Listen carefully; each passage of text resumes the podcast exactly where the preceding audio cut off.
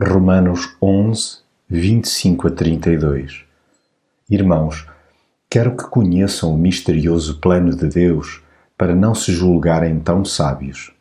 E o plano é este: parte das pessoas do povo escolhido tornou-se incapaz de compreender até que se cumpra o tempo de os outros povos entrarem no plano da salvação.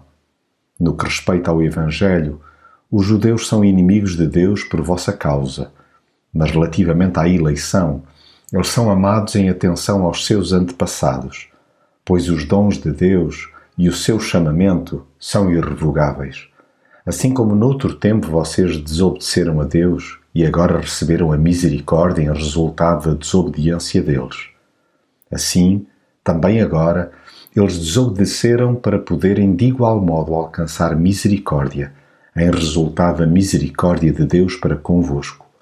Com efeito, Deus sujeitou todos à desobediência, para a todos mostrar a sua misericórdia. Há quem rejeite Jesus por querer manter-se pretensamente livre, mal se dando conta que nessa autonomização se escraviza. Tal postura provoca um amargurante distanciamento de Deus, mesmo que esse endurecimento rasgue oportunidades para que outros cheguem à fé a responsabilidade pessoal é de alto quilate.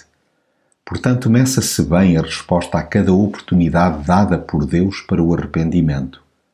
Sendo certo que Ele é inteiramente soberano, podendo vergar qualquer obstinação humana, a ninguém obriga à conversão. O seu plano visa o restauro completo de gente que supostamente lhe deveria ser próxima, mas que preferiu embeber-se em pecado vale o facto de tamanha cegueira e hostilidade não travar a sua inveterada compaixão, pois ele não se nega a si mesmo. Essa desobediência, que tanto descontentamento lhe provoca, é por ele vista como um permanente desafio para revelar o seu propósito: salvar e não destruir. Deus, desde sempre, insiste em perseguir amorosamente corações rebeldes. Ainda hoje, é a sua misericórdia que permite que vidas esturricadas sejam resgatadas. A minha foi uma delas. Sim, sou salvo pela sua infinita graça.